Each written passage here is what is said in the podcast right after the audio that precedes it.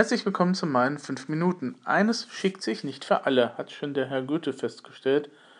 Und das muss ich immer ein bisschen so in Betracht ziehen, wenn ich mir dann eben halt momentan in dieser Frühlingszeit dann eben halt die Zeitschriften anschaue, die dann halt vermehrt mit Diätvorschlägen aufmachen. Beziehungsweise der Fokus in dieser Woche sagt ja tatsächlich, wir haben jetzt so zwölf Ernährungsregeln gefunden, die tatsächlich super funktionieren.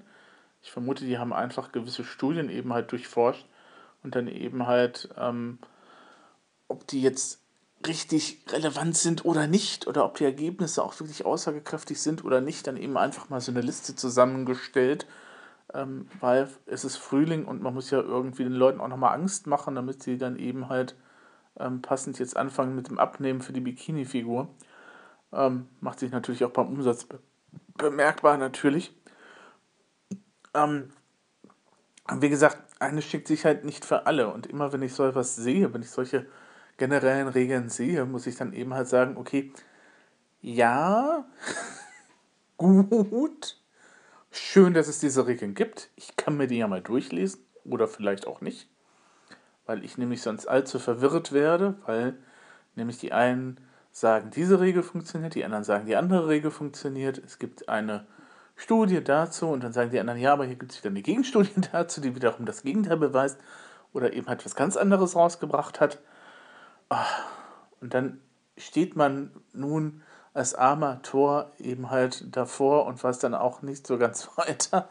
Ah, ne, hier stehe ich noch nicht armer Tor und bin so klug als wie zuvor. Vor allem, wenn man sich mit der Ernährungswissenschaft wirklich selber beschäftigt und dann sich da nochmal ein bisschen auseinandersetzt und äh, dann wirklich herauszufinden versucht, was denn jetzt diese gesunde Ernährung eigentlich sein soll. Ne? Über ähm, Ernährung als Religion habe ich ja auch schon mal einige Podcasts verfasst. Ähm, kann man gewisserweise auch nochmal nachhören ähm, zum Thema Veganismus und so. Ähm, nur ähm, eines schickt sich halt nicht für alle. Und ähm, ich finde das immer sehr nervig, wenn Leute, die eben halt einen anderen Körperbau haben als ich, die andere Gene haben als ich, die eigentlich eine andere auch Ernährungsgeschichte haben, also sowohl ähm, historisch bedingt als dann eben auch im Sinne von ne, Geschichte als Erzählung, das muss man ja auch immer in Betracht ziehen, ähm, die dann eben halt versuchen, dann eben halt der Mehrheit, und das ist ja momentan die Mehrheit, also wenn jedes siebte Kind in Deutschland übergewichtig ist, dann ist das nicht mehr die Minderheit, die ja eben halt Probleme mit dem Gewicht hat, sondern das ist schon die Mehrheit, ähm, dann halt versucht, dann eben halt ein gewisses Gesundheitsideal aufzudrücken. Ähm, und äh, ja, das ist halt ein bisschen schwierig, wenn man eben halt andere Körperveranlagungen hat, wenn man eben halt andere Ernährungsgeschichten hat oder eine andere Ernährungshistorie hat und ähm, dann ist das eben nicht nur mit diesem einfachen Ratschlag ähm, abzuhandeln mit, ist einfach weniger und beweg dich mehr, dann wird das alles schon. Ähm, ja, dann müsste man erstmal fragen, warum sollte ich mich denn bewegen, beziehungsweise wie kriege ich, wo ist denn die Motivation für mich persönlich eben halt gelegen, um mich mehr zu bewegen. Wenn ich nämlich als kleines Kind schon etliche Pfünde auf den Rippen hatte, habe ich keine guten Erfahrungen im Sportunterricht in der Schule gesammelt oder generell. Und ähm, dann sehe ich auch irgendwie, glaube ich, nicht eben halt den Spaß darin, sich tatsächlich irgendwie zu bewegen oder tatsächlich nochmal Ausdauertraining zu machen oder sowas, weil da habe ich einfach dann keinen Spaß dran, weil ich andere Erfahrungen in der Vergangenheit habe oder als Kind habe, als jemand, der tatsächlich eben halt einen anderen Körperbau hat und eben halt ein bisschen schlanker schon war und eben halt nicht dauernd aufs Essen achten musste, weil er eben halt eine andere Gene hat, weil er einen anderen Grundumsatz hat. Das ist ja auch mit einer der Komponenten, die immer halt ein bisschen vernachlässigt wird. Ähm, auch was mich ja dann auch immer auf die, äh, bei diesen ähm, Kalorienangaben auf diesen Verpackungen stört, dass dann immer geschrieben wird, ja, so circa 2000 Kalorien so als ähm, Mittelwert eben halt, der da genommen wird für den erwachsenen Menschen und wo ich dann eben halt auch ganz genau weiß, dass jeder Grund, jeder Mensch einen anderen Grundumsatz hat, weil jeder Mensch hat auch einen anderen Muskelbau, jeder Mensch hat einen anderen, anderen Körperbau, der eine ist halt größer, der andere ist halt kleiner. Und dann sind diese 2000 Kalorien ja immer auch nur so eine ungefähre Angabe. Ähm, es kann nämlich durchaus sein, dass wenn ich mich tatsächlich an diese 2000 Kalorien halte, ich tatsächlich dann zunehme, obwohl ich dann eben halt tatsächlich eben halt bei diesem Kalorienmindestwert wäre. Ne? Weil ich dann halt einen niedrigeren Grundumsatz habe und dann eben halt diese Kalorien dann eben halt dann draufkommen. Ne? Kann ich aber natürlich so eigentlich auch noch nicht wissen.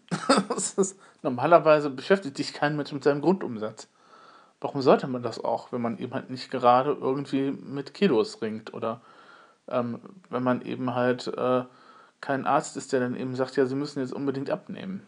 Ne? Die wissen dann, was ein Grundumsatz ist, aber der normale Mensch weiß sowas in der Regel nicht. Ich weiß selber meinen Grundumsatz auch nicht. Ähm, ich vermute mal, der ist aber auch nicht allzu hoch, oder? Beziehungsweise der wird vermutlich ein bisschen niedriger sein als normal.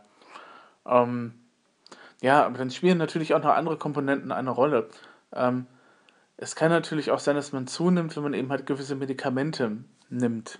Das sind halt die Nebenwirkungen davon. Wenn man gewisse Krankheiten hat, äußern die sich auch darin, dass man eben halt vielleicht ein paar Kilo zunimmt oder dann eben halt auch ähm, dann damit kämpft, diese Kilos dann wieder halt runterzukriegen.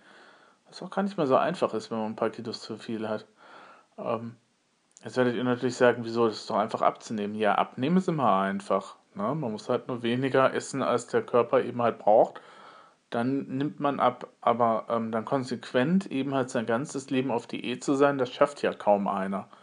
Ist ja auch bewiesen, dass dann eben halt Leute so nach äh, mindestens einem Jahr oder anderthalb Jahren eben halt dann tatsächlich auch wieder aus dieser Ernährungsumstellung irgendwie aussteigen, weil dann irgendwie andere Sachen eben halt wieder greifen. Ähm, also man kann nicht dauernd auf Diät leben. Ich glaube, das ist auch, wird, glaube ich, auch von, von keinem verlangt, aber das ist, glaube ich, immer noch so eine gewisse Ansicht von Leuten, die eben halt ähm, versuchen, der dicken Mehrheit, die wir ja im Lande sind, jedes siebte Kind ist übergewichtig von zehn Kindern. Sagt mir nicht, dass die Dicken in der Minderheit sind. Ähm, dass eben halt, da eben halt versucht wird, eben halt tatsächlich äh, nochmal irgendwie so auch ähm, ein Schönheitsideal halt aufgedrängt, äh, dass man da äh, versucht, ein Schönheitsideal eben halt zu generieren, was tatsächlich auch irgendwie so gar nicht machbar ist, weil tatsächlich jeder halt unterschiedlich ist und eine unterschiedliche Geschichte hat. Im Grunde genommen müsste man, wenn man tatsächlich abnehmen möchte, aus welchem Grund auch immer, ähm, tatsächlich glaube ich nicht nur auf diese ganzen Ernährungsregeln achten und dann eben halt auf, auf Sport, sondern man müsste dann eben halt auch gucken, dass die psychologische Seite berücksichtigt wird. Ähm, das wird im Rahmen von Ernährungskursen, selbst bei der DAK oder so, ja tatsächlich auch schon gemacht. Da gibt es ja diese ganzen Abnehmprogramme von den Krankenkassen, die dann auch unterstützt werden, wenn man daran teilnimmt. Ähm, bei den Krankenkassen natürlich auch immer, äh, ja, die haben natürlich auch ein geschäftliches Interesse daran, weil wenn man eben halt paar Pfunde zu viel auf den Rippen hat, dann ist man ja irgendwie krankheitsanfälliger oder so. Und äh, natürlich äh, verursacht das dann bei den Krankenkassen Kosten. Deswegen kann man sich ja auch mal überlegen, ob es nicht ein bisschen zynisch ist, wenn eben halt von den Krankenkassen immer solche Programme aufgelegt werden. Ah, und was dann eben halt der Sinn dieser Programme sein soll. Ab und an sollte man sich das auch tatsächlich fragen. Aber wenn man eben halt abnehmen möchte, es gibt ja Menschen, die das müssen auch, weil der Arzt dann eben halt das sagt oder weil sie eben sich halt auch eingestehen, okay, ich fühle mich momentan mit meinem Körper nicht so ganz wohl ähm, soll, dann sollte man eben halt auch darauf achten, dass man halt eine gute psychologische Betreuung bekommt. Vielleicht sollte man dann auch überlegen, tatsächlich eben halt zum äh, Psychotherapeuten eben halt oder zum Psychologen eben halt zu gehen, um eben halt nochmal gewisse Sachen eben halt aufzuarbeiten, die dann eben halt zum Essverhalten geführt haben. Nur, das machen ja die wenigsten. Beziehungsweise ähm, selbst in diesen äh, Abnehmprogramm ist es ja dann so, dass meistens dann eben halt nur ähm, dann eben halt äh, vielleicht nochmal, wenn man halt das Ernährungsprotokoll für die ersten Wochen führt, ähm, dann eben halt nochmal gefragt wird, ja, wie haben Sie sich denn da gefühlt und warum ist das jetzt so und so weiter und so fort. In welcher Situation befanden Sie sich da und so weiter und so fort. Ähm, das wird dann aber nach, im Nachhinein tatsächlich dann wieder in den Hintergrund geschoben und dann Stattdessen wird dann eben halt mal wieder die Ernährungspyramide gelehrt nach der DGE. Ähm, und dann wird dann eben halt gesagt, ja, es gibt dann eben halt das gute Fett und das böse Fett. Und wenn wir jetzt alle noch mal ein bisschen mehr Rohkost essen oder ein bisschen mehr gesundes Gemüse und frische Zutaten nehmen, dann wird das alles auch wieder besser. Das ist ja auch in der Tat unbestritten, dass Vitamine wichtig sind. Eine Paprika weniger Kalorien hat als eine Cola, ist ja auch klar. Ähm, aber ähm, davon gehen ja halt diese Genüsse, diese halt, äh, dieses Verlangen eben halt nach Süßen, beziehungsweise ähm, dieses Verlangen eben halt nach einer Cola, das geht ja eben halt nicht dadurch weg, dass ich jetzt auf einmal anfange, ein Glas Wasser zu trinken. Also das Verlangen wird ja auch immer noch da sein. Und da muss man eben halt sagen, okay, ähm, da muss man das halt irgendwie mit einbinden. Das wird ja meistens dann aber auch gemacht, dass gesagt wird, okay, wir verbieten jetzt nichts mehr per se, sondern wir gucken dann eben halt, dass wir da auf eine Formel kommen, die einigermaßen Sinn macht. Ähm, aber das, dann ist man tatsächlich eben halt wieder in der, auf der anderen Seite, eben halt bei den Ernährungsregeln und bei dem, ja, wie viel Sport haben sie denn in dieser Woche gemacht? Und äh, ganz schlimm, wenn sie dann eben halt nicht viel Sport gemacht haben und so weiter und so fort. Ja, aber eigentlich müsste man tatsächlich dann eben halt diese psychologische Sichtweise dann eben auch nochmal berücksichtigen und da eigentlich auch nochmal richtig dran gehen und richtig dran arbeiten. Aber das ist zeitaufwendig, das kostet auch natürlich, weil ähm, so eine Stunde beim Psychotherapeuten müsste man halt auch selber vielleicht eventuell nochmal bezahlen. Ich weiß jetzt nicht, wie die Kurse da sind, wenn man da überhaupt einen Platz kriegt bei den Leuten. Ne? Und ähm, da müsste man eben halt nochmal gucken, ähm, dass man tatsächlich dann auch ähm, so eine wirklich intensive eben halt, ähm, ja, sozusagen eine intensive Erforschung eben halt des Unterbewusstseins vielleicht auch mal vornimmt oder eben halt feststellt, ähm, was da eben halt an prägenden Ereignissen eben halt vorgefallen ist, warum man sich ernährt, so wie man sich eben halt ernährt. Und dann kratzen diese ganzen DRK-Geschichten und auch diese Ernährungsregeln, die dann eben halt in den Zeitschriften aufpoppen, halt immer nur so ein bisschen an der Oberfläche. Und ähm, es ist zwar dann nett, wenn irgendwie gesagt wird, ja, das kann jetzt funktionieren. Und äh, wenn man das dann halt mal ausprobiert für sich selber und es funktioniert, ist es ja super. Aber die eine Regel kann für den einen Menschen funktionieren, die, aber nicht für den anderen. Und das wird immer halt auch ein bisschen unterschlagen, dass es eben halt auch nochmal Gene sind, die dann eine Rolle spielen dass es eben halt einen gewissen Grundumsatz gibt, der von Mensch zu Mensch unterschiedlich ist, ne? Ruheumsatz und so weiter und so fort. Ähm, Grundumsatz ist das, was der Körper braucht, um eigentlich nur ähm, generell zu atmen und das Blut zu transportieren und sowas. Ne? Also im Ruhezustand, das ist das, was der Körper im Ruhezustand der Kalorien verbraucht. Ähm, und das andere ist dann sozusagen das Extra. Und deswegen ist es mit diesen 2000 Kalorien, die da immer so angegeben werden bei den ganzen Ernährungsgedönse, äh, ähm, beziehungsweise eben halt auch auf diesen Packungen von den ganzen Lebensmitteln, ja dann immer auch ein bisschen schwierig. Weil es kann sein, dass ich eben halt mit diesen 2000 Kalorien tatsächlich abnehme, weil eben halt mein Grundumsatz dementsprechend passt. Es kann auch sein, dass ich mit diesen 2000 Kalorien, die da angegeben worden sind, wenn ich mich tatsächlich darauf verlasse, ähm, und als normaler Erwachsener mache ich mir nicht den Kopf um meinen Grundumsatz. Ähm, also ich kenne keinen in meiner Familie, der wirklich sich die Frage jemals gestellt hat, was für einen Grundumsatz habe ich denn jetzt, beziehungsweise ein, wie viel Kalorien verbraucht der Körper in der Ruhestellung. Ähm, sondern da wird dann eben halt auf diese 2000 Kalorienmenge geguckt und dann wird eben halt gesagt, ja, okay, ähm, so ich als erwachsener Mensch, beziehungsweise dann gibt es ja noch Unterschied zwischen einer erwachsenen Frau und einem erwachsenen Mann im Mittelwert, ähm, kann mich dann eben halt da daran halten und wenn ich mich da daran halte, dann werde ich eventuell dann halt abnehmen. Aber das muss nicht unbedingt der Fall sein.